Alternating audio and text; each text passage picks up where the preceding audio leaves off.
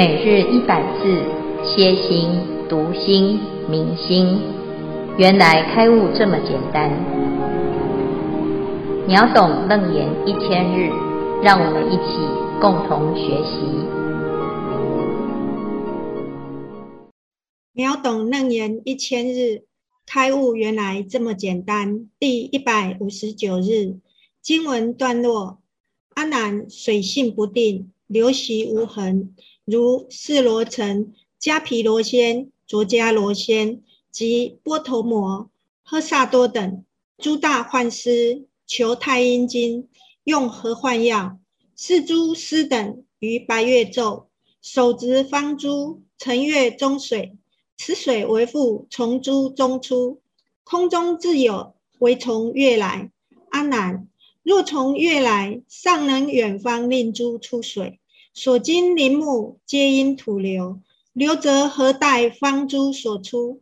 不流，名水非从月降。若从珠出，则此珠中常因流水，何待终消成白月昼？若从空生，空性无边，水当无际。从人计天，皆同淘逆，云何复有水入空行？汝根地观，月从天至。珠因手持，成珠水盘，本人肤色，水从何方流注于此？月珠相远，非何非何，不因水晶无从自有。汝尚不知，如来藏中性水真空，性空真水，清净本然，周遍法界，随众生心因所资粮，一处植珠，一处水出。遍法界执，满法界身，身满世间，宁有方所？寻业发现，世间无知，或为因缘及自然性，皆是世心分别嫉妒，但有言说，都无实义。接着，请常玉师兄消文。阿弥陀佛，消文名水大忌，性周遍。注解。迦比罗仙是指他的头发是赤黄色的，属于一种自然外道，执着明地能够生一切法。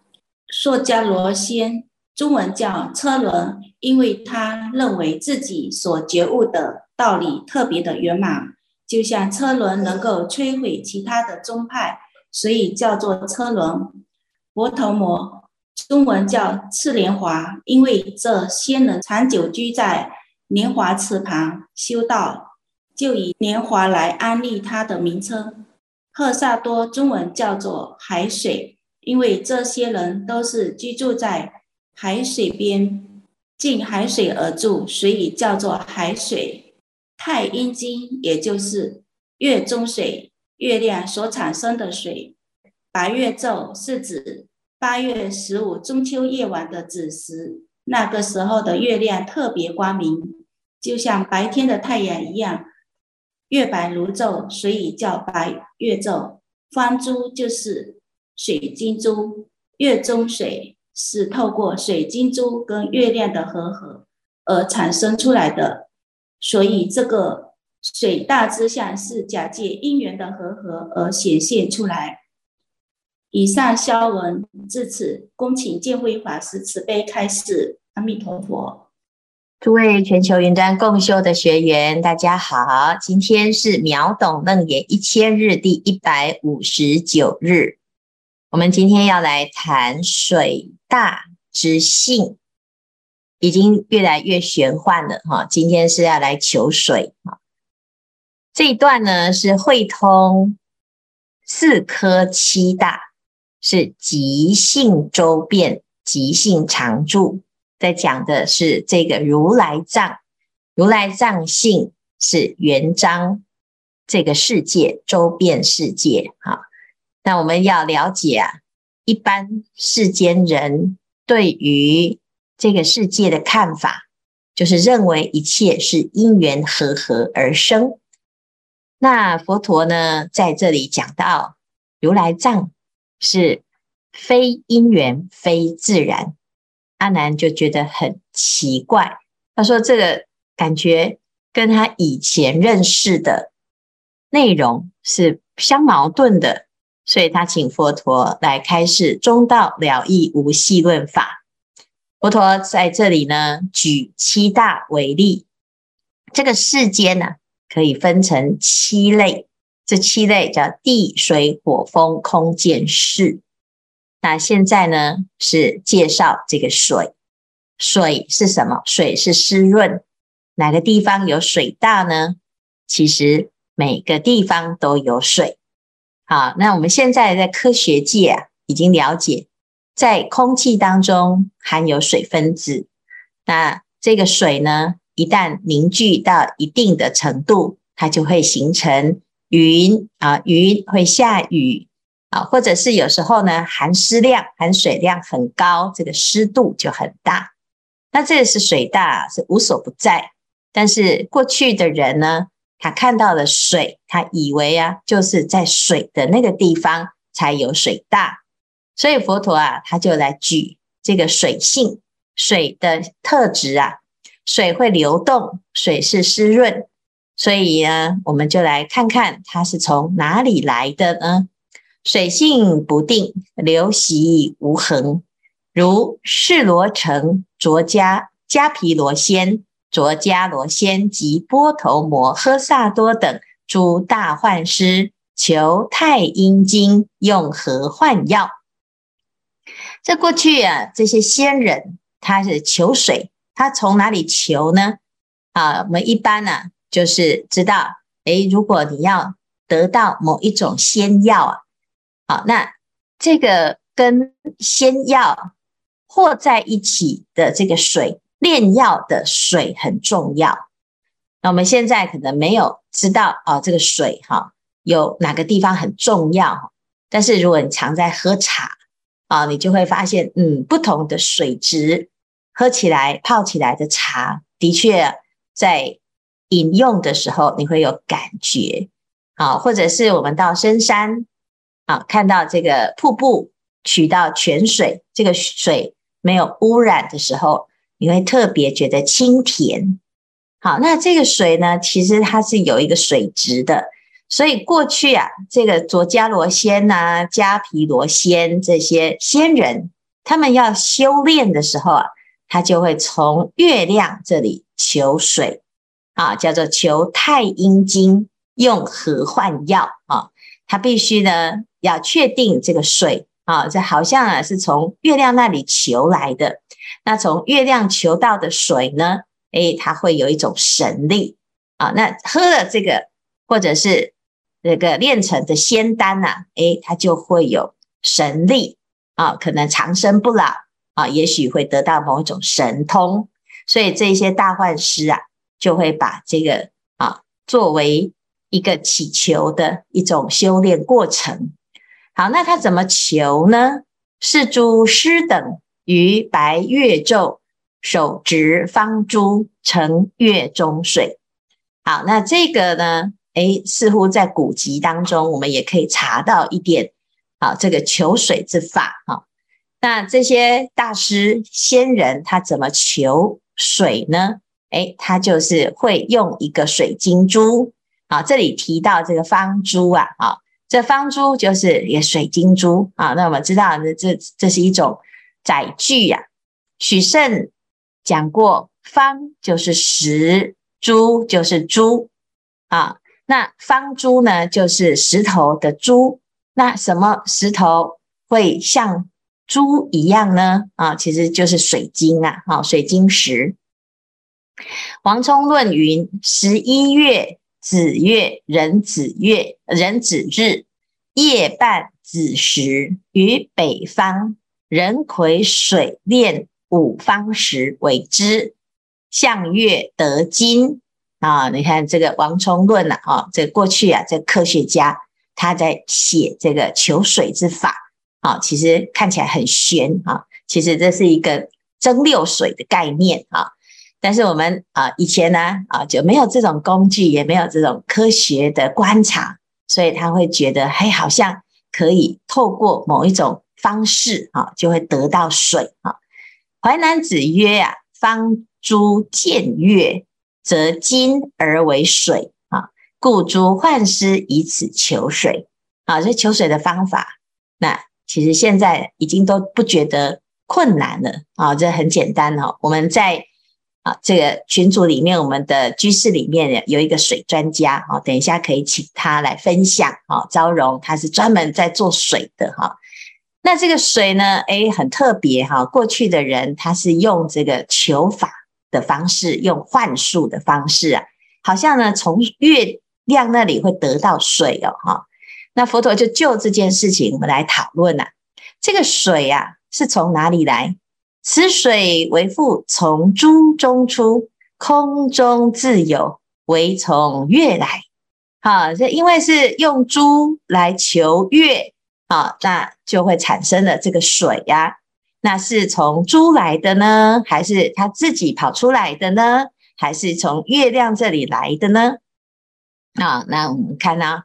哎，这个好像是这样子的动作哈，就拿着这个珠哈，然后求向月亮求，求一求，哎，我这个水就会落在这个盘子里面哦，我就得到了这个水啊，大家可以去试试看哈，那也许这真的可以求到一些很棒的水啊。若从月来，尚能远方令珠出水，所经林木皆因土流。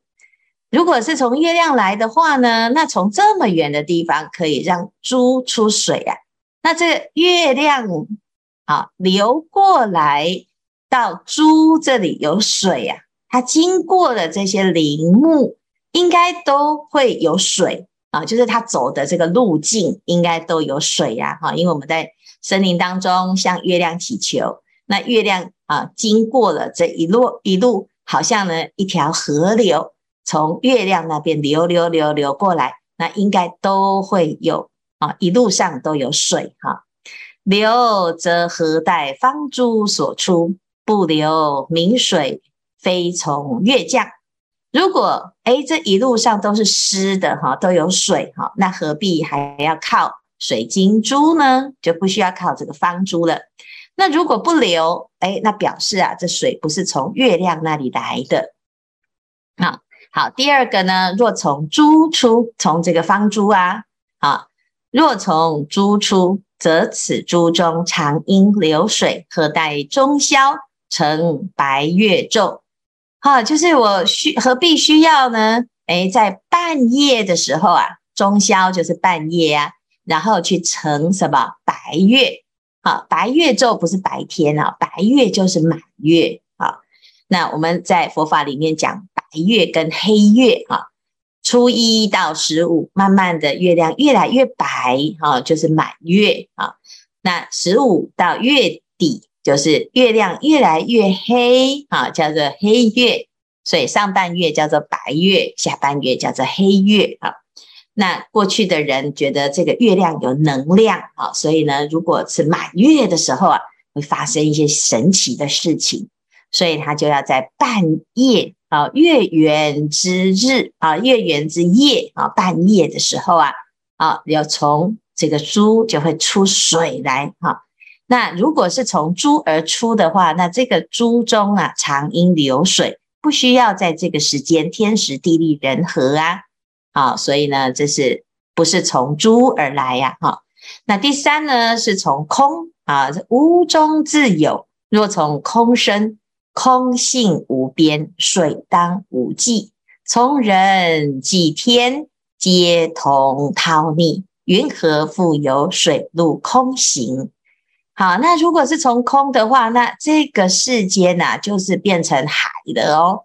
啊，因为它是全部都有水嘛，那水就无量无边。那我们全部通通都被淹了哈，就大洪水的哈。云何复有水陆空行？怎么还会有水啊、路啊？啊，还有空中飞呀，哦，没有这些陆海空的啦，哦，所以呢，既非空，也非月，也非珠啊。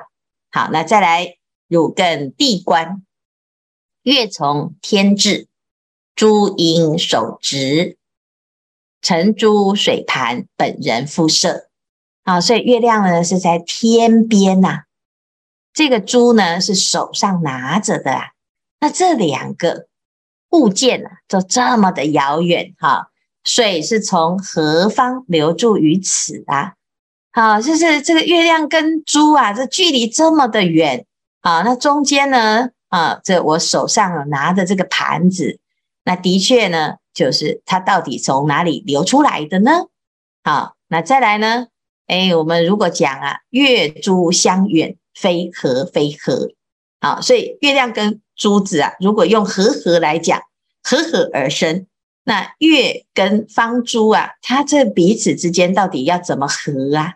好，它既不是两个凑在一起，也不是两个加在一起，哈，不是并列，也不是融合，那到底是什么？可是你说，那它不是啊？这这个月跟珠的话，也不应该呀，啊，也不应水晶无从自有。也不应该说这个水就自动啊突然冒出来的，所以它也是非自然性。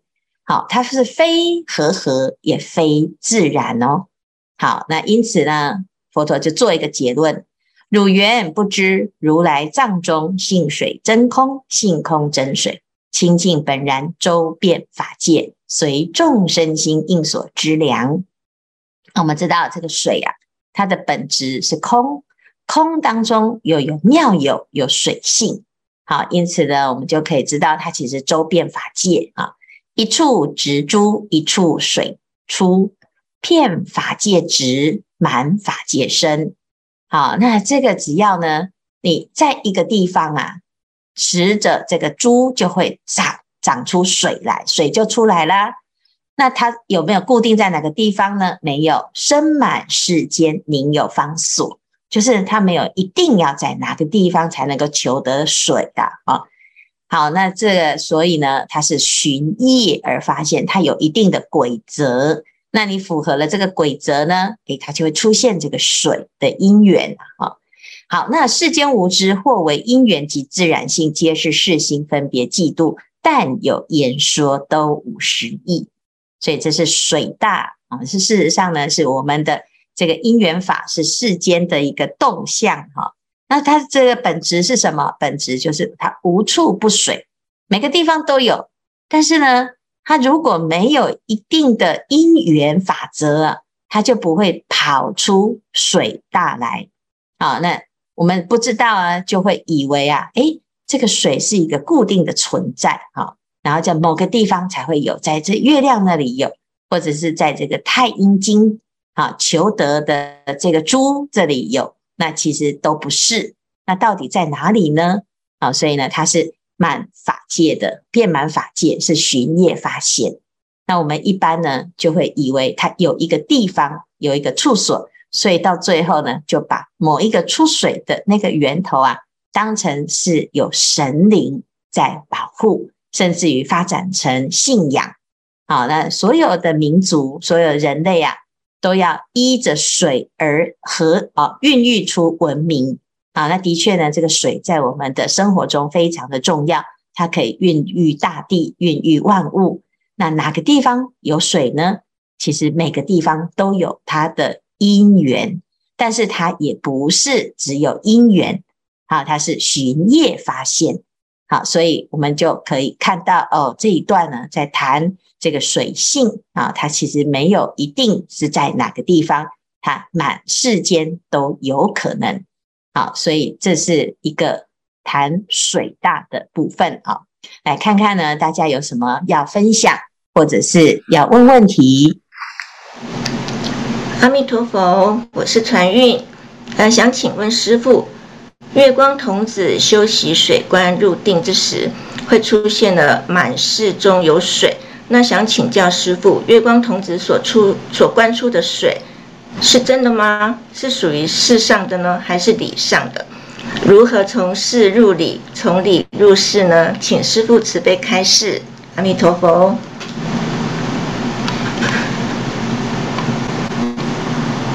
好，谢谢传运哈。这个月光童子他应该是把水观哈修得最极致哈，在这个。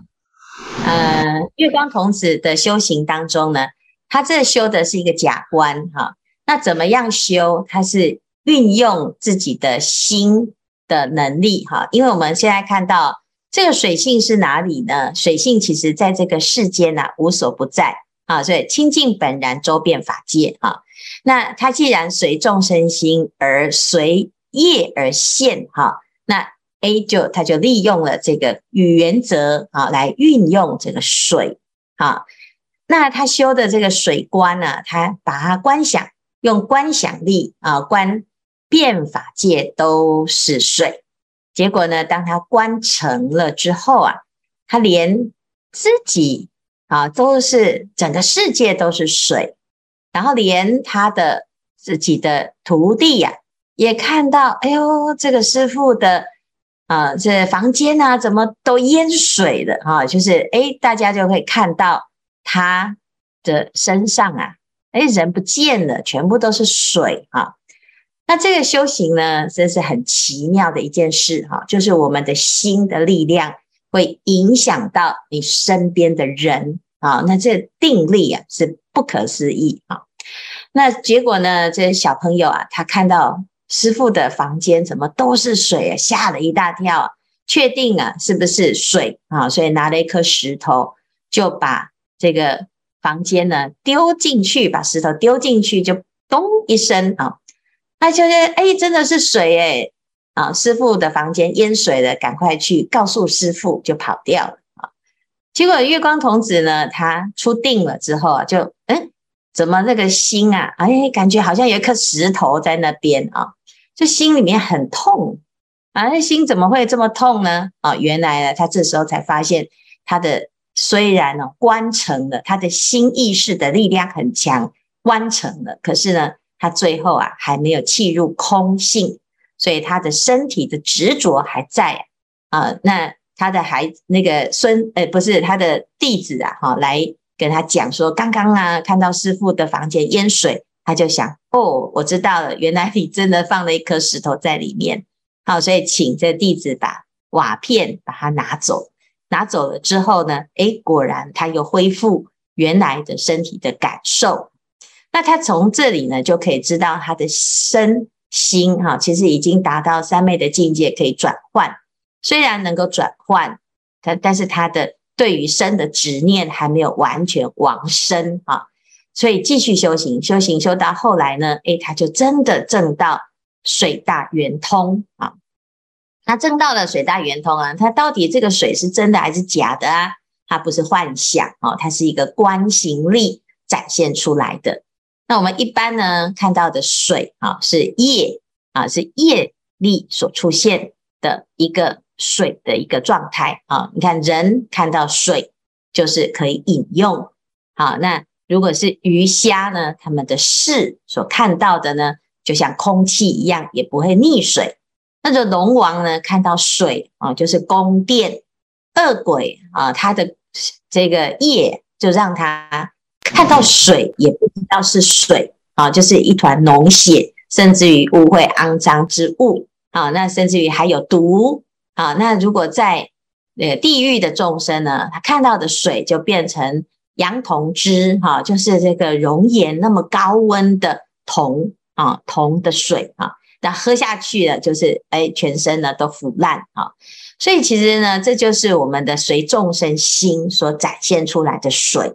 月光童子的水观呢，它是三昧加持力，也是一个心的力量啊，所以它关到最后呢，整个世界都是水啊。那我们说这个世界啊，其实都是香水海啊，这水是香的，但是呢，现在我们看到环境的污染，使得这个水是臭的。那到底是水的问题，还是我们的心的问题？哈。好，所以这是一个很好的问题，那大家也可以试试看，我们用自己的心的力量去净化这个水。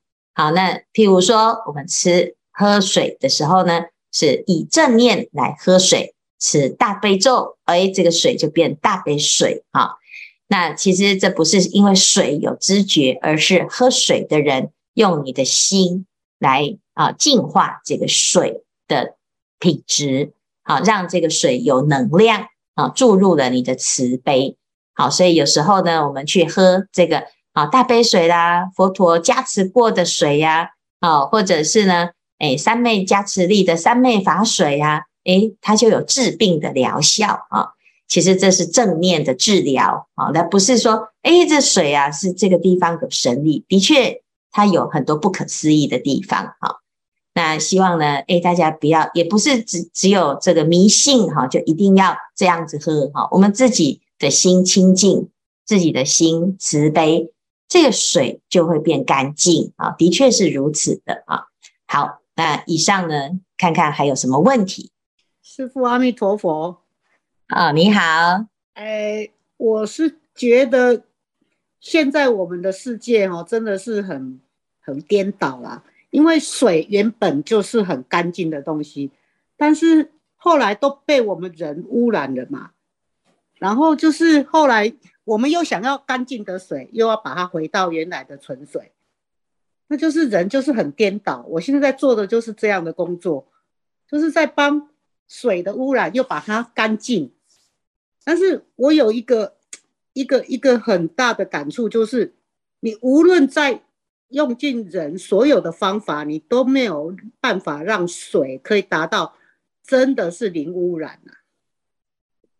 这个这个也是我我没有办法，我我无法理，就是这真的是所谓师傅之前说的测不准定律啊，因为你没有办法去让它完全的是零污染，没有这种水。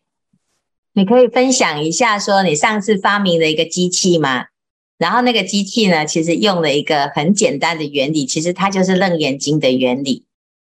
啊、呃，好，就是就是那个呃，我们有一个有一个客户，他就是他的机器坏掉了，然后他的他需要用水来冷却他的他的机器，那因为他的机器之中有一个。呃，有一个零件坏了，但是所以它的水跟油会混在一起。那水跟油混在一起的时候，就变成冷却的效果就很差。然后后来他们找了很多的方法，想要把水跟油来分离，但是因为就感觉上是很简单，但是找来的都是没有办法。然后后来我就。我就想说，奇怪，这个东西水跟油要分离，不就是很简单吗？我就是把它沉淀就好了。因为这两个的性质是密度不同，所以密度高的的油就会上在上面，然后密度低的水会在下面。然后我要把它分离，我就是把水从下面漏掉，然后油再把它抽回到原来的回来的地方，机器去用就好了。所以就这样就解决了。到现在为止也也也没有什么问题耶，嗯，你就是用那个沉，就沉淀了之后就分离哈，就分离了。当然后对后面呢，后面就是我们在楞严经啊讲修正的时候啊，他就在讲我们的心哈要怎么样能够清净，其实就是沉淀啊，那个沉淀呢，水就自然就会跟沙子分离。好，那个水会，哎，这个水中含沙，那你怎么样？就是修定，让自己的心静下来。然后呢，这个心里的妄想杂念呢，就像那个刚才讲的这个油，它跟水的密度是不一样的啊。那水中的这个沙子也是哈，它就自然会沉淀下来。好，那因此呢，这个修行很简单，叫做静身不动，沙土自沉啊。所以。你不要去扰动它，也不要试图要去介入它。好，那你只要分清楚什么是你要的，什么是不要的，什么是真的，什么是假的，那它就自然就就发生了啊。那发生了之后呢，你不要被它困扰，被它混淆的状态困扰。好，那水也是这样哦，因为整个世界呢，全部满世界都有，只是我们会觉得啊，现在这个时代啊，真的每个水都好脏啊。那事实上呢，哎，清净的水就含在污染的水当中。我们把它分清楚，清净的心在污染的心当中，烦恼即菩提。好，那谢谢昭容的分享。好，那这个是很有趣的一件事情，就是《楞严经》讲的，其实就是我们生活的日常。那我们要了解，如果你要有一个清净的水，好，那又要清净的心。那自然的慢慢的就会转化这所有的障碍